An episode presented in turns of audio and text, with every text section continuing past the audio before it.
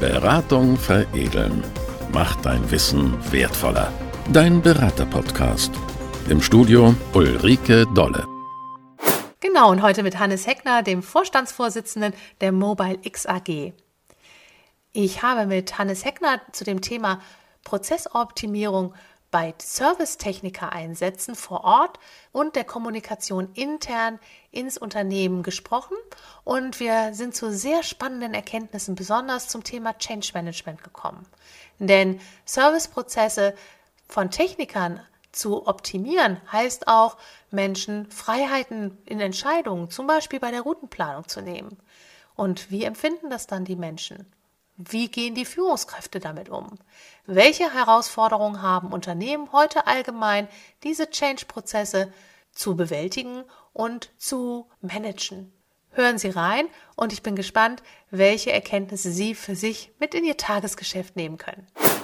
Ähm, Herr Heckner, ich freue mich sehr, sehr, dass wir heute dieses Gespräch miteinander haben, dieses Interview zu unserem Blog Beratung veredeln. Und ähm, Sie sind ja Vorstandsvorsitzender der Mobile X AG im, in München.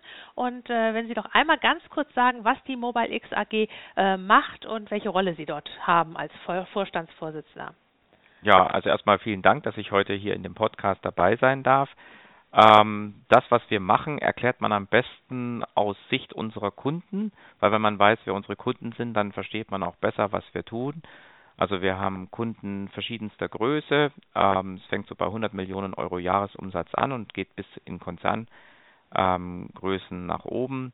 Ähm, ein paar Beispiele eben, wenn Sie mal mit einem Aufzug gefahren sind, ThyssenKrupp Aufzüge gehört dazu, oder wenn Sie ähm, ja, im, im, industriellen Bereich mit äh, Hochdruckreinigern der Firma Kercher zu tun haben oder wenn Sie mal einen Kaffee getrunken haben in einem Café, wo Melitta die, die Kaffeemaschinen liefert, da haben Sie Berührungspunkte quasi indirekt mit uns gehabt, weil unsere Softwaresysteme unsere Kunden eben Thyssen, Kercher und Melitta im Service unterstützt, dass die Anlagen funktionieren. Also mhm. wir haben einmal ein System, mit dem man die Service-Einsätze planen kann damit der Aufzugstechniker zum richtigen Aufzug am, zum richtigen Zeitpunkt fährt.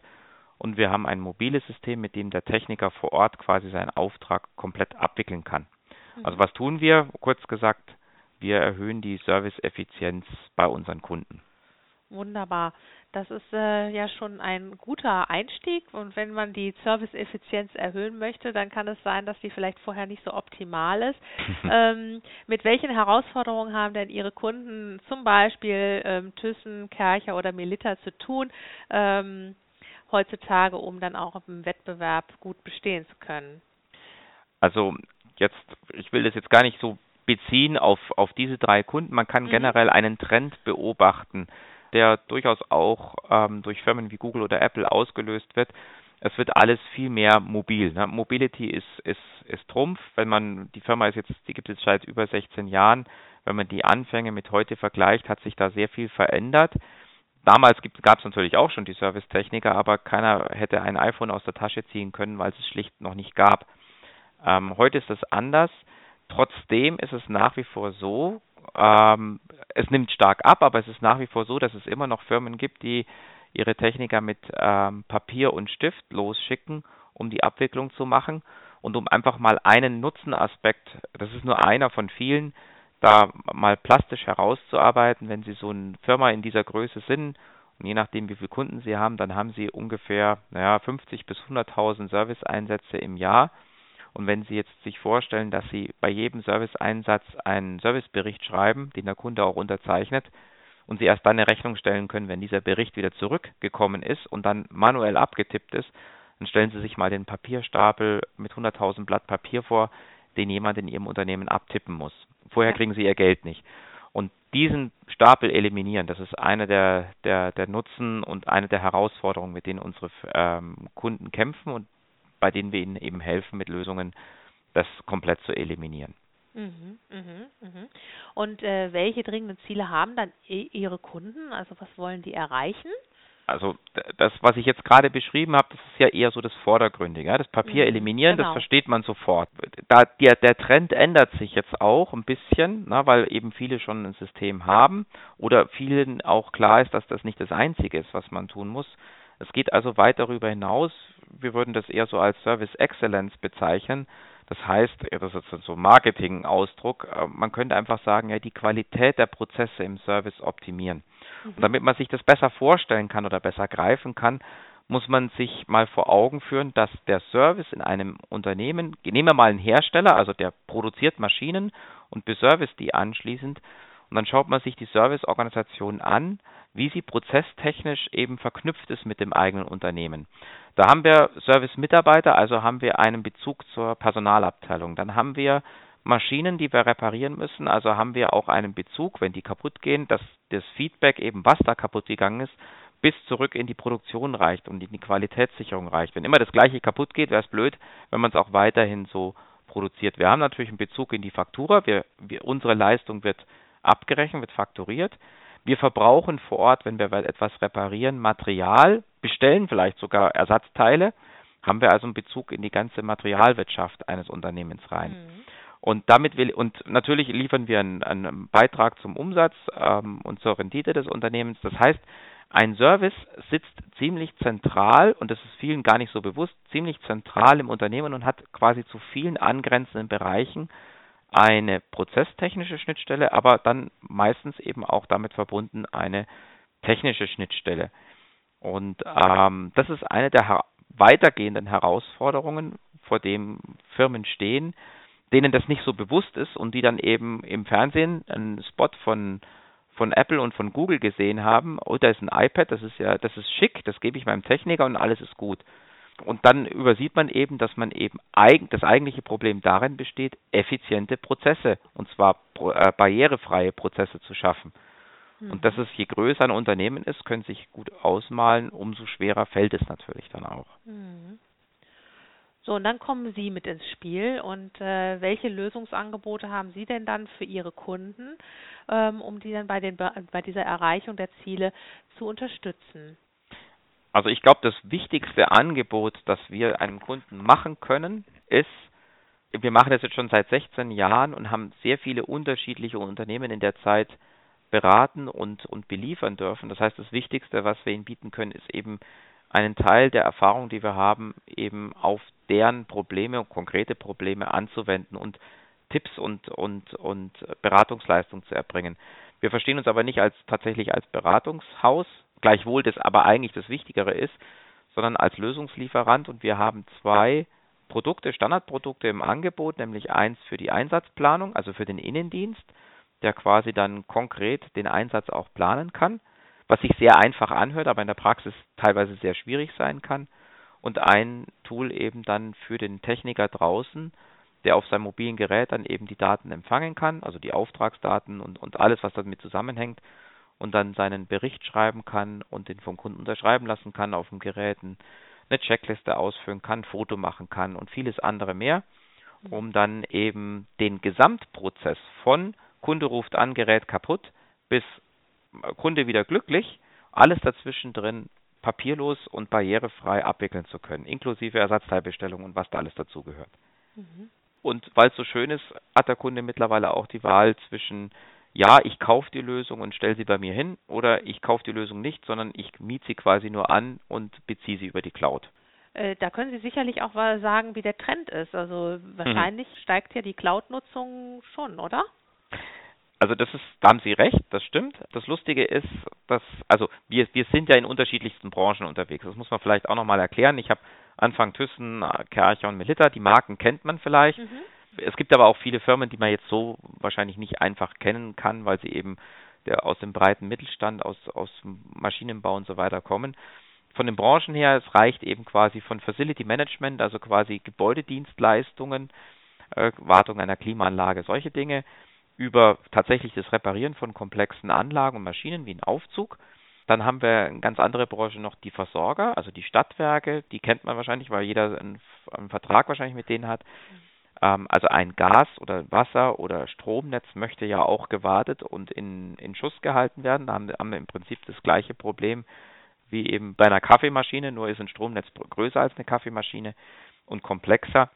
Wir haben die ganzen Telcos, also Telekommunikationseinrichtungen. Das Mobilfunknetz muss ja auch betrieben werden. Und da haben wir Masten in, in der Landschaft stehen, wo auch mal was kaputt geht. Äh, und wir haben die ganze Medizintechnikbranche, die eben auch Hightech ist und wo eben auch besser ist, wenn die Anlage funktioniert, als wenn sie äh, defekt ist. Und ja, die Anforderungen aus den aus den verschiedenen Branchen, die sind zwar immer sehr unterschiedlich, aber am Ende ist es dann doch immer ein ein Serviceeinsatz ähm, vor Ort, den man entsprechend dann effizient abwickeln muss. Genau. Mhm. Ähm, welche Voraussetzungen sollte denn ein Kunde schaffen, damit äh, genau das, was Sie jetzt beschrieben haben, also die Einsatzplanung im Innendienst und auch die, äh, den, Außen, den Einsatz im Außen zu, ähm, zu vollziehen, äh, damit das also optimal laufen kann? Was sollte der Kunde ähm, also an Voraussetzungen, welche Voraussetzungen muss er da schaffen? Also die gute Nachricht ist an dieser Stelle, dass er eigentlich per Definition alles schon haben muss. Also ich sag's mal ganz vereinfacht, wenn der zu uns kommt, dann hat er schon Servicetechniker, die schon heute Service abwickeln. Mhm. Und damit er das tun kann und, und äh, ähm, ab einer bestimmten Firmengröße hat er auch schon ein System, mit dem er Serviceaufträge verwaltet, muss er haben, mhm. sonst, sonst wird es nicht funktionieren, und mit dem er Serviceaufträge abrechnet. Also ein irgendwie geartetes ERP-System muss er haben, weil sonst wird es heute schon nicht funktionieren. Jetzt haben Sie mich nach den Voraussetzungen gefragt. Es ist tatsächlich so, dass er vom, von den Prozessen und von den Systemen her eigentlich per Definition schon alles hat. Aber es gibt trotzdem Voraussetzungen, die er, die er haben muss, an denen wahrscheinlich jetzt keiner so richtig denkt, die aber bei vielen IT-Projekten ähnlich gelagert sein dürften. Mhm. Was wir beobachten, ist, dass wenn ein Unternehmen erkennt, dass es sinnvoll ist zu tun, ähm, dann muss es meistens immer ganz schnell gehen und wir haben so manchmal das Gefühl, bestimmte Leute haben dann ein bestimmtes Ziel in ihrer Zielvereinbarung stehen und aus dem heraus ergeben sich dann der Zeitrahmen für solche Projekte. Mhm. Jetzt habe ich aber eingangs schon gesagt, dass eben das, die Serviceabteilung ein sehr stark vernetztes ähm, Element im Unternehmen ist. Und wenn man da jetzt eingreift und Prozesse verändert, können Sie sich ausmalen, dass das einfach Zeit braucht. Auch dieser Change Management Prozess, der damit einhergeht, der braucht einfach seine Zeit. Man muss die Leute mitnehmen. Und ja. solche Projekte stehen erstaunlicherweise oft unter einem extremen Zeitdruck, wo man sich fragt, wo der herkommt. Also eine Antwort auf Ihre Frage, welche Voraussetzung ist, Zeit, ausreichend Zeit, es richtig zu tun. Weil äh, man sollte eine Sache nicht übersehen, die in vielen IT-Projekten so nicht vorkommen.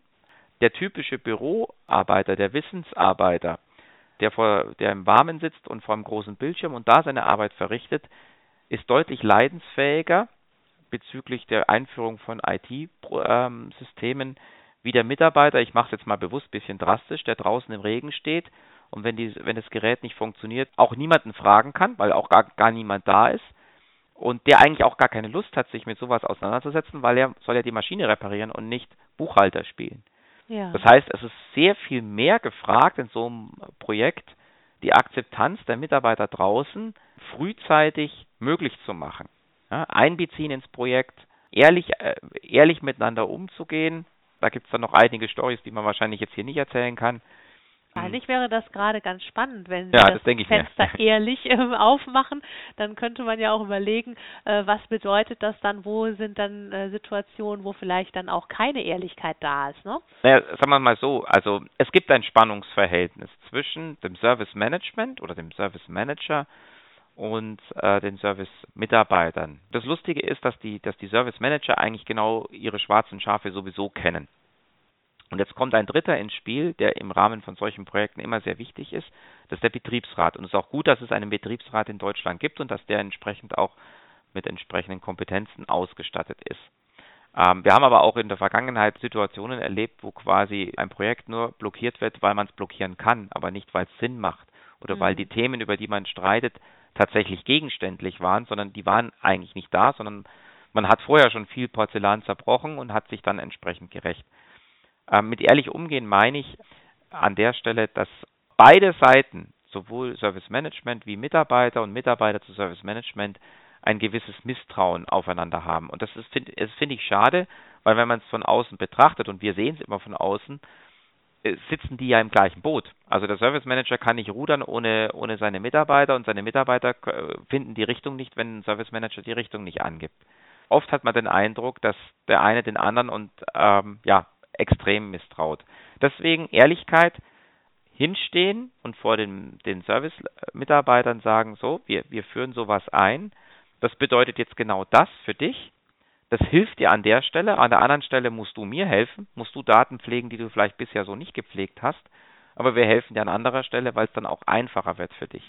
Mhm. Stattdessen machen viele das, dass sie sagen, das Management sagt, ja, das ist, das ist gut, da können wir viel Geld sparen, werden wir besser als die Konkurrenz, können andere Preise durchsetzen, was auch immer. Und es vorbei an den Mitarbeitern macht. Und das ist, das ist fatal.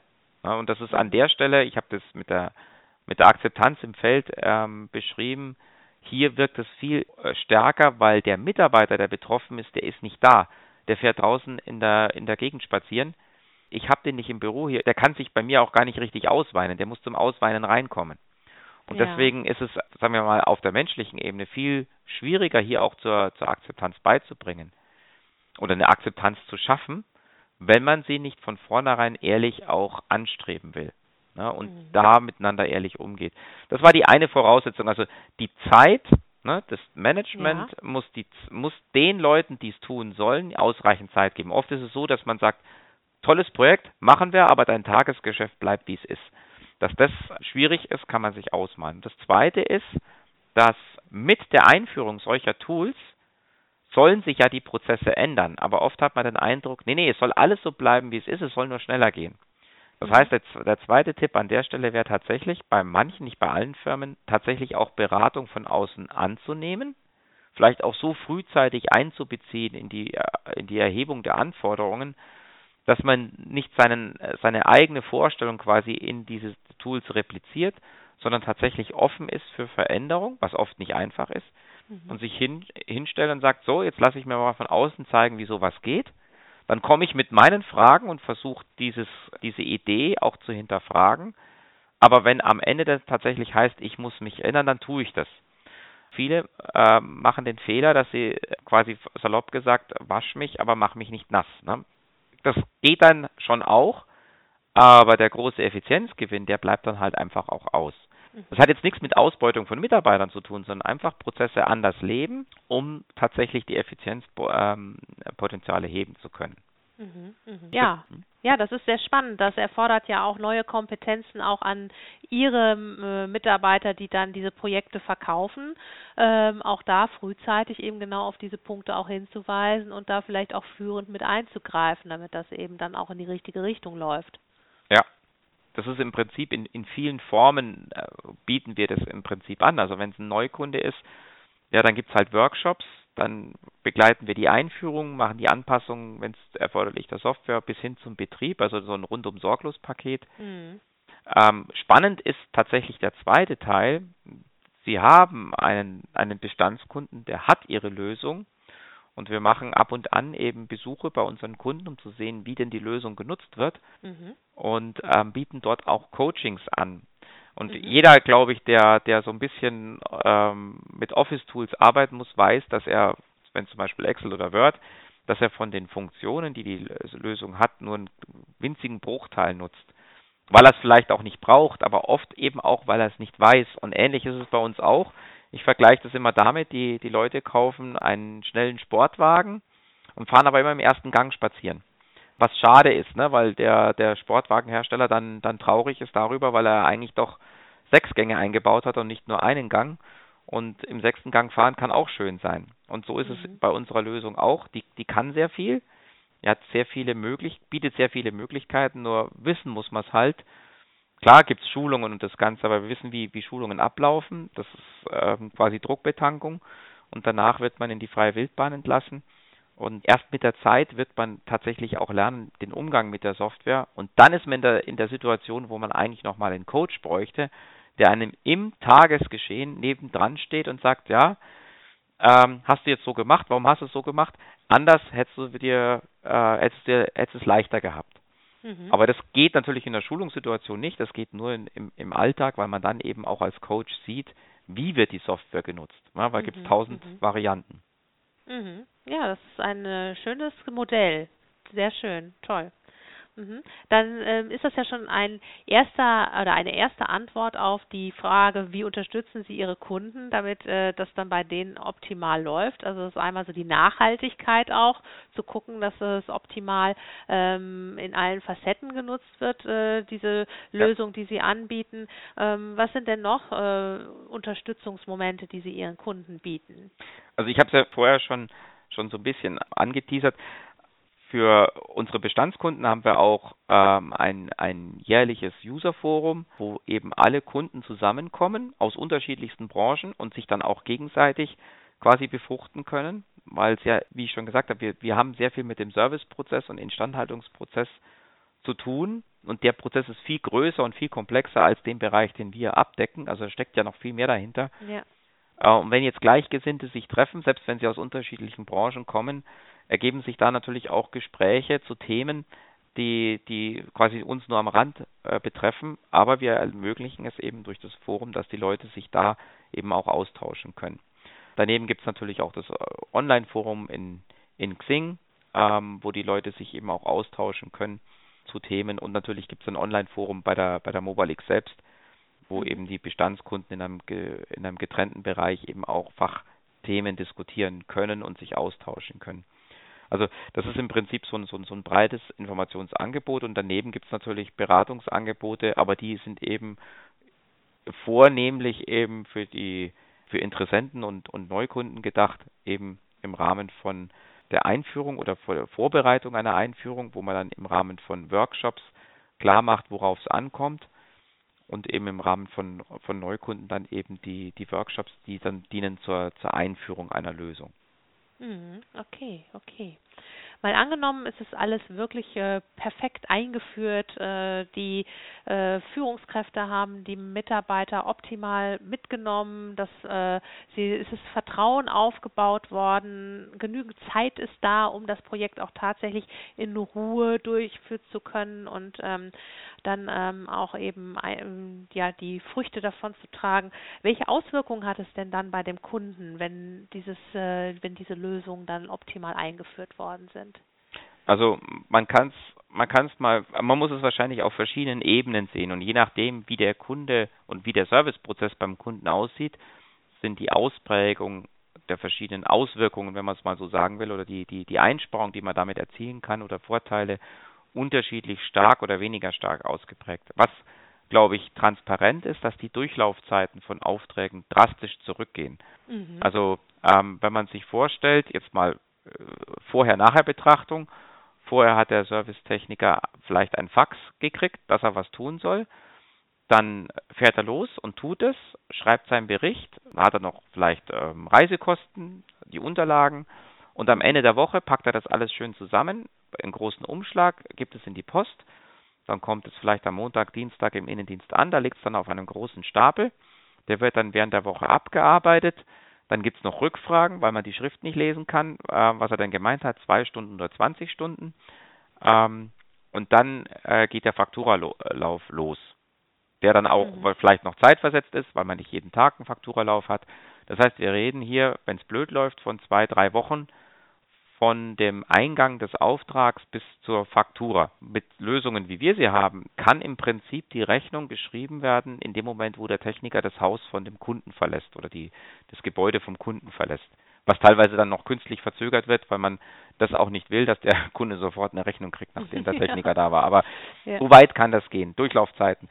Dann natürlich die internen Kosten. Da sitzt niemand mehr und tippt was ab und macht dabei mhm. vielleicht noch Fehler. Also der Innendienst wird massiv entlastet und vor allen Dingen an einer Stelle, die nicht wertschöpfend ist. Papier abtippen, das ist nicht das, wofür der Kunde oder wofür äh, Geld für Serviceleistung gezahlt wird. Es wird für das Funktionieren der Maschine bezahlt, aber nicht für das Abtippen von Papier. Das heißt, man eliminiert etwas, was eigentlich in einem stark umkämpften Markt sowieso nicht mit Geld bezahlt wird, sondern eben quasi als, als Kostenfaktor im Raum steht, den man möglichst eliminieren will. Ähm, in, der, in, der, in der Versorgungswirtschaft ist tatsächlich so, dass, dass der Regulierer, also die Vorgaben der Regulierungsbehörde eben jedes Jahr ein bisschen an der Kostenschraube drehen, sodass die Versorgungs- und Netzbetreiber quasi zur Effizienz sogar gezwungen werden. Jedes Jahr ein bisschen mehr. das Wichtigste, glaube ich, bei den Aus, man kann jetzt dann noch, wenn man jetzt zum Beispiel Tourenoptimierung nimmt, ja, das ist jetzt nicht bei jedem Kunden so gegeben, aber wenn Sie jetzt einen, einen kleinen, eine kleine Serviceorganisation mit 50 Leuten sich, sich vorstellen, die ganz Deutschland beservicen müssen, dann können Sie sich ausmalen, dass die relativ viel fahren müssen. Jetzt, wenn ich die Reihenfolge der Aufträge so lege, dass ich weniger fahren muss, habe ich automatisch mehr Zeit zum Arbeiten und kriege mehr Aufträge abgearbeitet. Das heißt, ich verschiebe das Verhältnis von Wegezeit zur Arbeitszeit deutlich hin zum, zur, zur Arbeitszeit und gewinne dadurch im Prinzip äh, entweder Kosten reduziert beziehungsweise eben Umsatz maximiert, ne, weil ich einfach mehr Aufträge annehmen kann.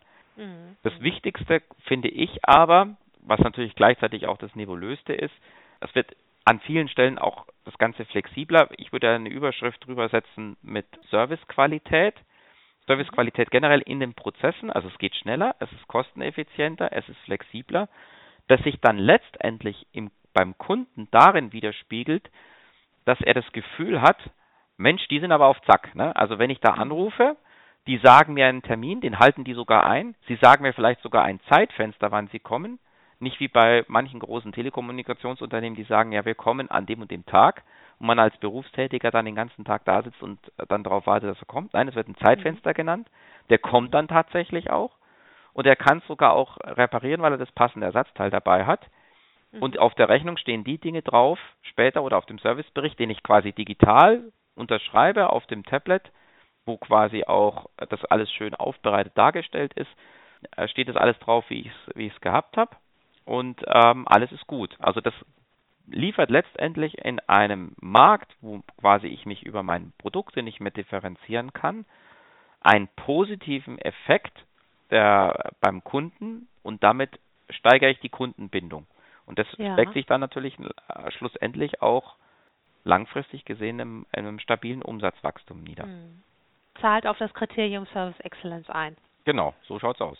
Mhm, schön. Jetzt ist es nur wichtig, dass sich dann die äh, Service-Mitarbeiter selber dann auch genauso verhalten, dass es dann auch noch äh, kongruent zu dem äh, Prozess passt oder dass es stimmig ist im Auftritt. Ja, also es ist halt so. Ähm, ich glaube, es ist auf der Hand liegend, wenn Sie viele Aufträge haben und viele Techniker, dass der Einzelne nicht, sich selbst nicht optimieren kann, weil er ja das Gros der Aufträge gar nicht kennt.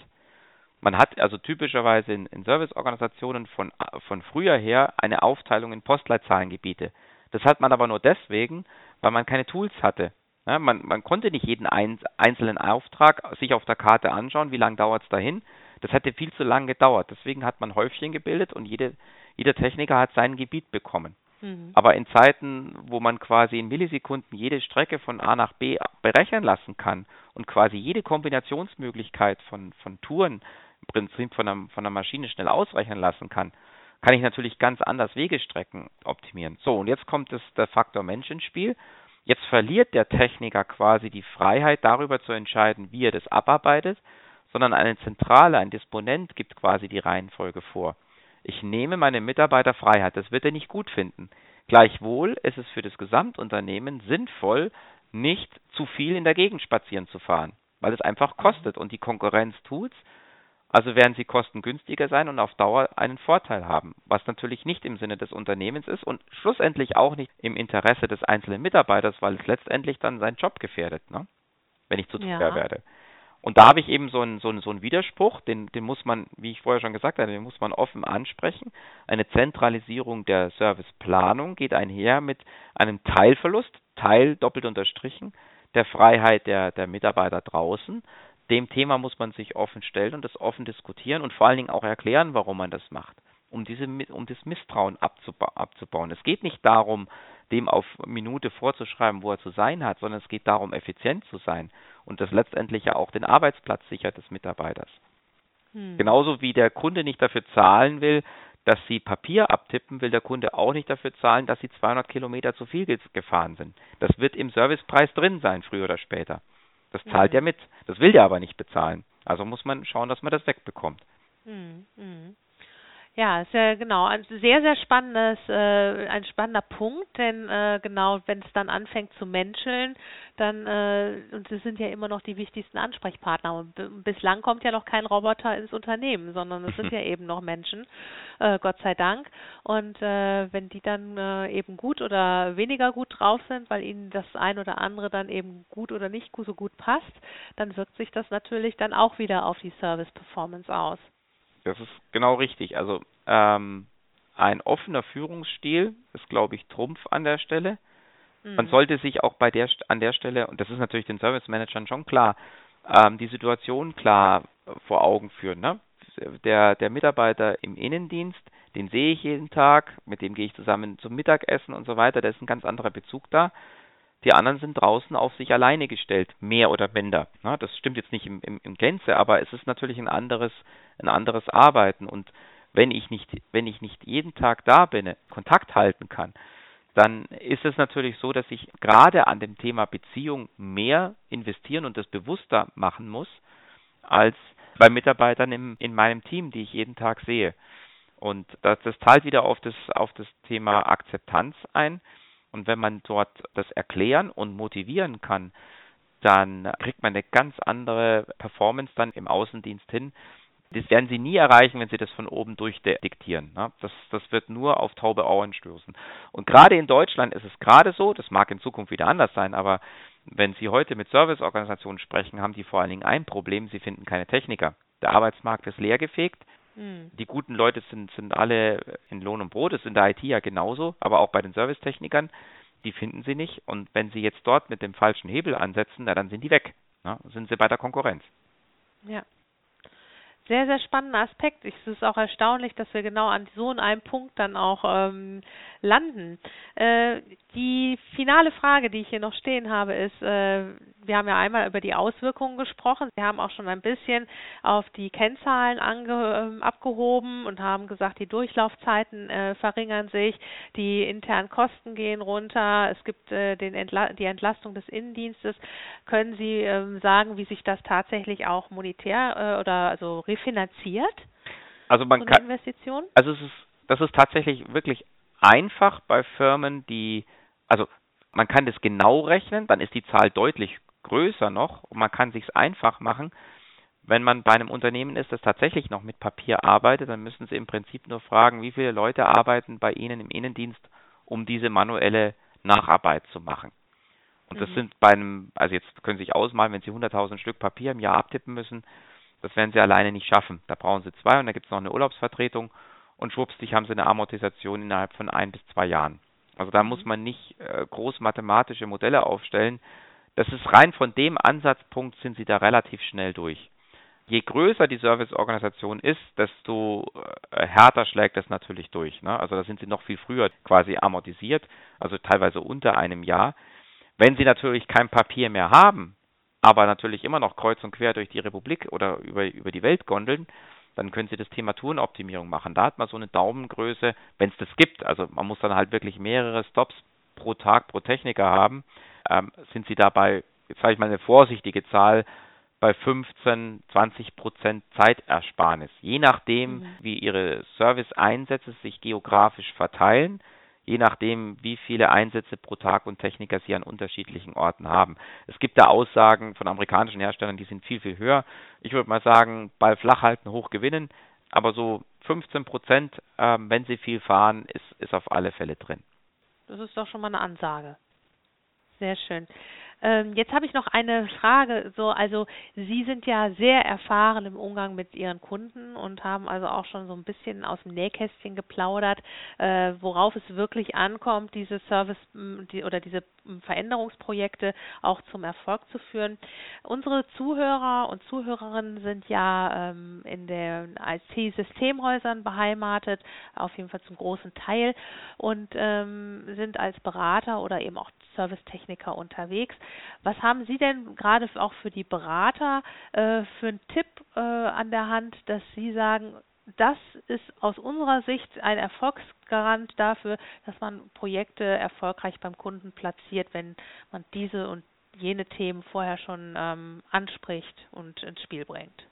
Also ähm, es mag jetzt vielleicht banal klingen, aber für mich persönlich gesprochen, aber ich glaube, das kann man schon verallgemeinern.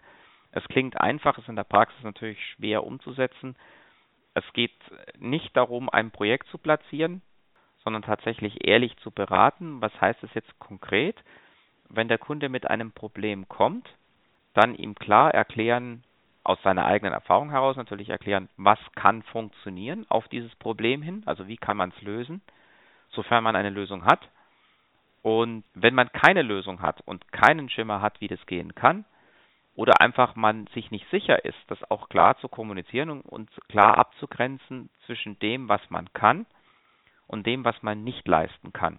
Also das geht jetzt mhm. auf, auf Produkte genauso wie auf Beratungsleistung. Wenn man dem Kunden sagt, pass mal auf, ich kann dir die drei Themen, die kann ich dir erklären, da habe ich die und die Erfahrung damit und ich glaube, du gehörst auch in dieses, in diesen Cluster von, von, von Problemen rein. Also wenn du das und das versuchst, wird es wahrscheinlich die und die Auswirkung haben. Aber bei den anderen zwei Problemen muss ich dir ganz ehrlich sagen, das weiß ich nicht.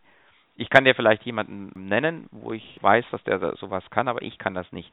Damit gewinnt Beratung Profil und mit diesem Profil gewinnt man das Vertrauen des Gegenübers. Wenn man als Berater quasi der Mensch ist und manche Kunden treiben einen natürlich auch in diese Situation, weil sie auch dafür bezahlen für die Beratung und dann erwarten, dass dann der Berater auf alles und jedes eine Antwort hat. Wenn man ein Berater ist, der alles weiß und alles kann, würde es mir so gehen, aber so geht es wahrscheinlich vielen Kunden auch, dass die Beratung an sich an, Glaub, an Glaubwürdigkeit verliert und damit verliert auch der gut gemeinte und richtige Ansatz oder äh, Lösungsansatz an Gewicht. Sprich, man kann dieser Person und dem, dem Beratungsleistung nicht mehr 100% Vertrauen schenken. Und es mhm. wird gerade in einer vertrieblichen Situation besonders schwer, weil wenn man das Vertrauen verliert, verliert man auch den Deal. Ja, richtig, richtig. Ja, vielen Dank. Das ist ja sehr ein sehr wichtiger Tipp und ähm, ich glaube, dass der auch immer immer oder gar nicht häufig genug gesagt werden kann, weil es ja auch immer verführerisch ist, vielleicht erstmal alles können zu wollen. Ja, wie gesagt, der Kunde treibt auch noch manchmal in diese Richtung, weil er quasi eine Erwartungshaltung aufbaut, wo man dann ähm, teilweise auch sich scheut, in Anführungszeichen die Hosen runterzulassen. Aber genau an dem Punkt, wo man sich davor scheut, hat man schon was falsch gemacht. Weil niemand mhm. weiß alles. Und der Kunde, mhm. der dann den nimmt, der alles kann, der wird nach zwei Jahren wieder äh, vor der Tür stehen und sagen, ja, das ist schief gegangen. Man muss halt nur die mhm. Zeit haben, das auszusitzen. Gab es bei Ihnen mal eine Zeit, wo Sie den Mumm noch nicht hatten? Also, das ist jetzt genau das. Jetzt, jetzt testen Sie mich, oder? Das ist eine Fangfrage. Ja, das stimmt. Nee, also, nee, nein, nein. Für mich ist es ja interessant, wenn, also ich, ich frage ja jetzt letztendlich aus der Sicht der Zuhörer, weil das sind ja die spannenden Dinge, die dann auch wirklich, ähm, wir können über die Lösung sprechen und wir können über das Beraten sprechen, aber äh, die erkennt, also sie, ich komme deswegen darauf, weil sie das ja voller Inbrunst ähm, kommunizieren, weil sie, weil das so, das ist ein Zeichen dafür, dass sie eine Erfahrung damit gemacht haben und dass ihnen das ein wichtiges Anliegen ist. Also das kommt sehr tief aus dem Herzen bei ihnen oder so spüre ich das auf jeden Fall. Und meistens steckt da eine persönliche Erfahrung hinter und da habe ich jetzt gedacht, frage ich mal nach also wenn man das 16 Jahre gemacht hat, also zu sagen nach 16 Jahren, ich habe das von Anfang an richtig gemacht, das wäre ja glatt gelogen. Also klar, die, es, ich weiß nicht, wie lang es gedauert hat. Also 16 Jahre hat es nicht gedauert, aber ich, ich, man lernt das ja auch. Und ich meine, ich habe ja jetzt keinen betriebswirtschaftlichen Hintergrund, sondern ich habe Informatik studiert. Das heißt, ich komme auch aus der aus der IT letztendlich und aus dem technischen Hintergrund heraus. Und wenn man dann eben mit der Zeit eben in dieses vertriebliche Thema reinkommt, dann ist man quasi am Anfang halt auch wirklich der Anfänger und, und weiß halt vieles nicht. Aber letztendlich, das habe ich nicht gelernt, weil ich es wo gelesen habe, sondern das, das lernt man einfach aus dem, aus dem Feedback der Leute.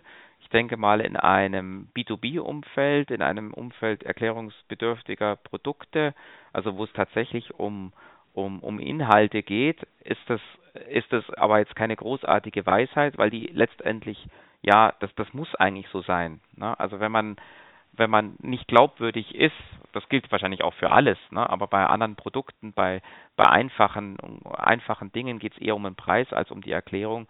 Da gibt es dieses Glaubwürdigkeitsthema nicht so stark, aber bei, bei B2B und äh, komplexen Produkten müssen Sie das Vertrauen des Kunden gewinnen. Das können Sie nur gewinnen über, über Kompetenz, aber die echt ist und nicht, nicht vorgespiegelt ist um das Vertrauen des, des, des Kunden zu machen. Das heißt, am Ende des Tages kam quasi auch mit der Erfahrung, die man eben über die vielen Jahre gemacht hat, dann automatisch das, dass der Kunde plötzlich angefangen hat zuzuhören, wo er es vorher vielleicht nicht getan hat.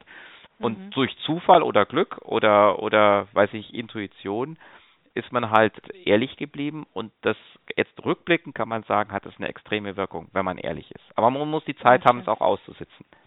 Mhm. Toll. Und dann kann es auch manchmal sein, dass dann eben vielleicht der ein oder andere Auftrag dann deswegen auch nicht zustande kommt? Ja, auf alle Fälle. Aber ja. am Ende des Tages wollen Sie auch niemanden ähm, als Kunden haben, der auf sowas reinfällt, weil der wird dann extreme Erwartungshaltungen aufbauen, die sie dann schlussendlich auch nicht erfüllen können. Das heißt, der, der Knall kommt sowieso früher oder später. Also das ist jetzt keine Erfahrung, aber das ist aus logischer, aus logischem Nachdenken kommt es. Ja, ja. Ja, ja, wunderbar. Das ist äh, sehr schön formuliert und sehr nett erzählt. Vielen Dank, Herr Heckner, für dieses äh, ausgiebige Interview. Ja, ich habe zu danken für die Zeit, die Sie mir geschenkt haben. Und das können wir gerne irgendwann mal wieder wiederholen. Das war das spannende Interview mit Hannes Heckner. Ich hoffe, Sie haben gute Erkenntnisse mitnehmen können, gerade zu dem Thema Change und wie kann ich dann die Führungskräfte so darauf ausrichten, dass sie ihre Teams komplett mitnehmen können. Ich freue mich, wenn Sie diesen Podcast teilen, wenn Sie uns einen Daumen hoch geben und wenn Sie ihn vielleicht weiterempfehlen.